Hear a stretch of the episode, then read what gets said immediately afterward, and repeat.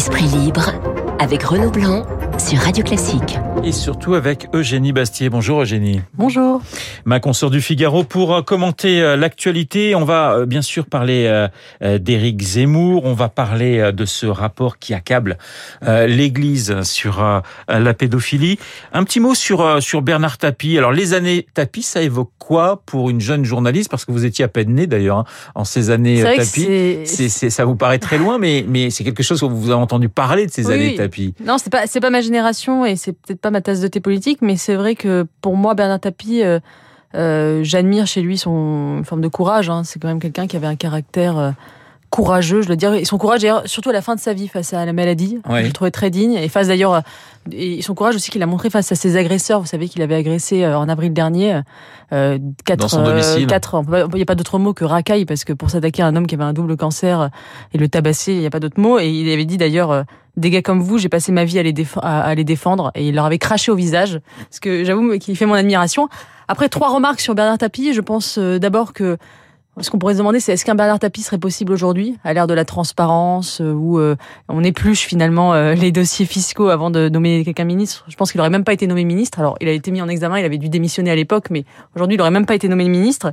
Deuxième remarque. Il avait quelques casseroles aussi. oui, oui, oui, bien sûr, mais non, mais c'est un fait. Je dis juste, je dis pas que c'est bien ou mal. Et ensuite, euh, ce que je remarque aussi, c'est que dans un pays où, euh, comme la France, où on déteste les riches, ben un tapis était aimé. Et je pense que c'était son côté d'ailleurs euh, peut-être escroc, voyou, tricheur qui dû attirer peut-être la tendresse des Français. on a l'impression que dans ce pays qui, qui, déteste les riches, il faut finalement être avoir un peu triché pour être aimé quand on est riche. Donc je trouvais ça assez paradoxal.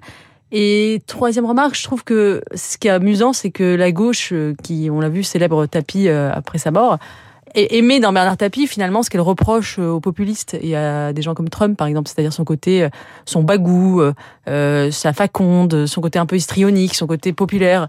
et c'était le premier des populistes en réalité, Bernard Tapie. Ouais. Et alors, ce qui est assez intéressant d'ailleurs, dans, dans, avec la mort de, de Bernard Tapie, c'est qu'on a vu euh, des journaux euh, comme Le Vôtre, d'ailleurs le Figaro, lui rendre hommage. Alors pendant des années, effectivement, on a tapé sur tapis, et puis effectivement la gauche avec Libération qui euh, hier proposait un dossier plutôt à charge sur l'ancien l'ancien président d'Adidas. On parlait avec Michel Onfray, qui était mon invité à 8h15 d'Éric Zemmour. On va revenir sur le sur le phénomène Zemmour avec vous, Eugénie. Mais d'abord, ce, ce sondage dans votre journal qui confirme sa percée.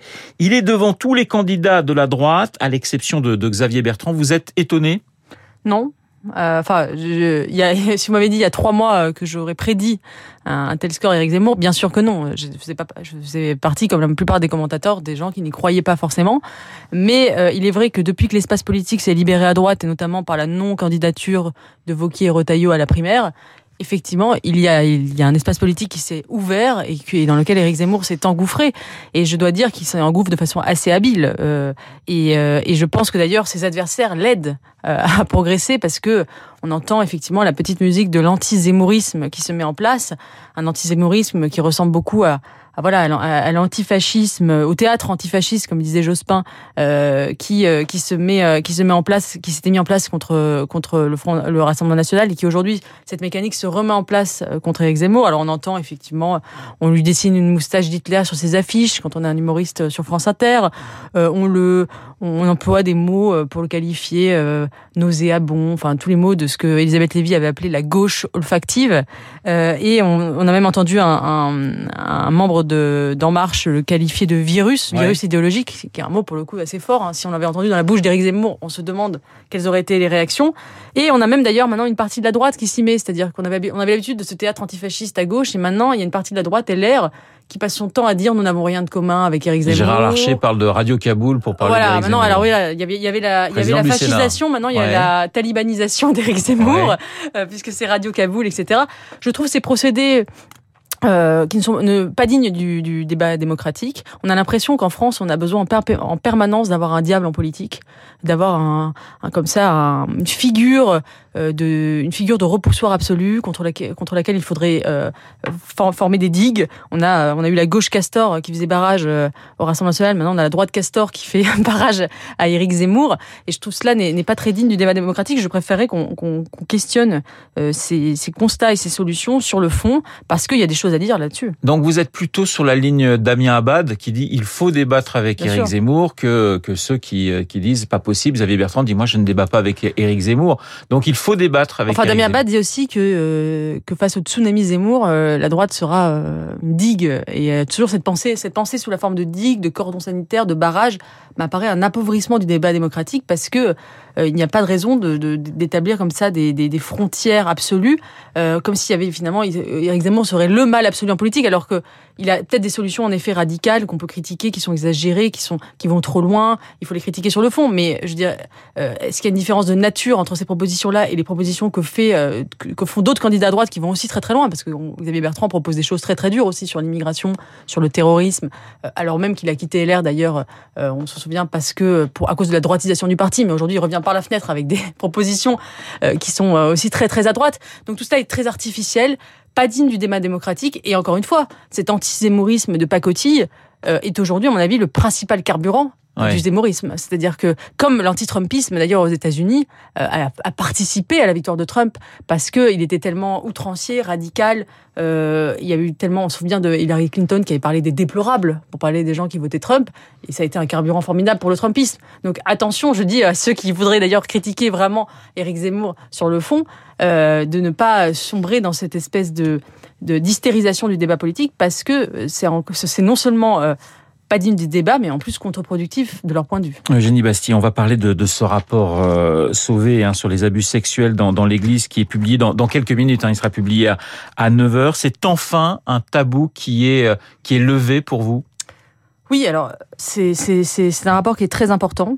Euh, je suis, euh, je suis heureuse que l'Église ait enfin euh, pris ce, pris ce problème par les cornes et qui. Alors là, c'est une, c'est une commission indépendante. Bien sûr, mais c'est demandé par l'Église. Hein. Oui, oui, oui, bien sûr. Demandé, organisé par l'Église, il faut, le rappeler.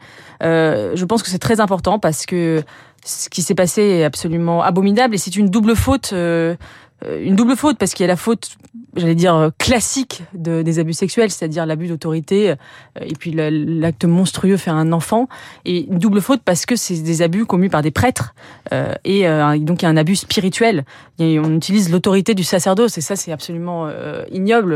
Et je pense que c'était important de, de, le dire et je pense que c'est extrêmement important que l'Église regarde les choses en face. 2500 pages, hein, 3000 religieux qui seraient incriminés, peut-être 150 000 victimes en 70 ans. Ce sont des chiffres incroyables. Ce sont des chiffres absolument incroyable.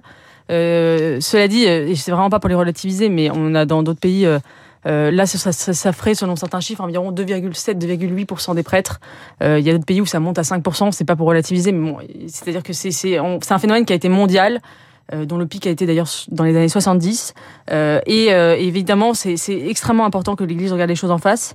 Cela dit, je voudrais quand même souligner que c'est la seule institution, l'Église, qui a fait ce travail-là, ce travail de transparence, ce travail de fond. Euh, ça a mis du temps quand même. Ça a hein, mis du temps, ça a mis du temps, mais c'est la seule institution à ce jour avant entrepris ce travail de purification et de, et de clairvoyance qui a été demandé et effectué par l'Église. Alors c'est pour ça que quand j'entends par exemple le journal Libération aujourd'hui écrire que l'Église est d'une lâcheté insigne face à la pédophilie, on peut pas dire ça. Euh, d'autant que le journal Libération a hébergé euh, des journalistes euh, pédophiles et a hébergé des pétitions pour la pédophilie et n'a jamais fait un mea ou un tel travail de transparence. J'ai pas, j'ai pas vu de rapport émerger de la part de Libération pour pour ça. Donc, il faut quand même souligner que c'est l'Église est la seule institution qui a mené ce travail jusqu'au bout et il faut mettre ça à son crédit, même si évidemment ce qui s'est passé reste absolument impardonnable. Mais ce que dit Libération ce matin est aussi intéressant, c'est la réaction de l'épiscopat français qu'on va guetter maintenant face à face à finalement à, à ce scandale hors norme, parce que l'Église a quand même fermé les yeux, ou du moins une partie de l'Église a fermé les yeux pendant des années, des années. Donc maintenant, en fait, ce qui va se jouer, c'est ce que va décider, ce que va faire euh, l'Église de France face à ce face à ce rapport, Eugénie. Que l'Église ait, euh, ait, fermé les yeux pendant longtemps, qu'il y ait eu du silence, que, que ça a été une institution qui est qui, de par sa lourdeur, de par sa de par sa pesanteur et freiner les choses, c'est, ça me paraît une évidence. Ensuite, il y a des choses qui ont déjà été faites dans la formation des prêtres. Euh, il y a une prise de conscience quand même, je pense, euh, qui a été euh, mise en œuvre. Aujourd'hui, les prêtres sont beaucoup plus formés à ces enjeux-là. Euh, il y a une vigilance à tous les niveaux de, de l'institution. Euh, et la plupart, rappelons, de, de, de ces faits, le pic est arrivé dans les années 70. Aujourd'hui, j'ose l'espérer, ce genre d'affaires n'arrivera plus. Et, et, après, la, la, question des causes, ça, c'est un autre débat. Moi, je pense que à attribuer euh, l'ensemble de ces, de ces crimes au fait que ce soit le célibat des prêtres est très discutable, parce que dans ce cas-là, ça voudrait dire que toute personne célibataire est un pédophile en puissance, ce que je ne crois pas. Euh, donc il faudra, il faudra effectivement des gens mariés, des, des, pères de famille qui sont des pédophiles donc, dans la société donc je pense que c'est plus dû à la lourdeur de l'institution, à son opacité, que à la question du célibat des prêtres qu'on met très un peu trop rapidement, à mon avis, en avant. Mais le mariage des prêtres, c'est une question qu'il faut mettre sur la table pour vous, pour l'Église catholique? Pour moi, euh, cette question, euh, d'abord, c'est à l'Église, euh, au Vatican de, le trancher, au pape d'ailleurs, euh, et, euh, et, pas certainement pas à l'Église de France. Et je pense que c'est un débat très différent et qu'il ne faut pas rapprocher ces deux débats parce que, encore une fois, il est très discutable que ce soit le célibat des prêtres qui soit responsable de ces crimes sexuels. Merci Eugénie. Eugénie Bassier, comme tous les mardis sur l'antenne de Radio Classique. Il est 8h55. Dans quelques minutes, Lucille Bréau pour le journal de Nevers. Merci encore Eugénie. On se retrouve mardi prochain à la même heure, bien sûr, et dans le studio de Radio Classique.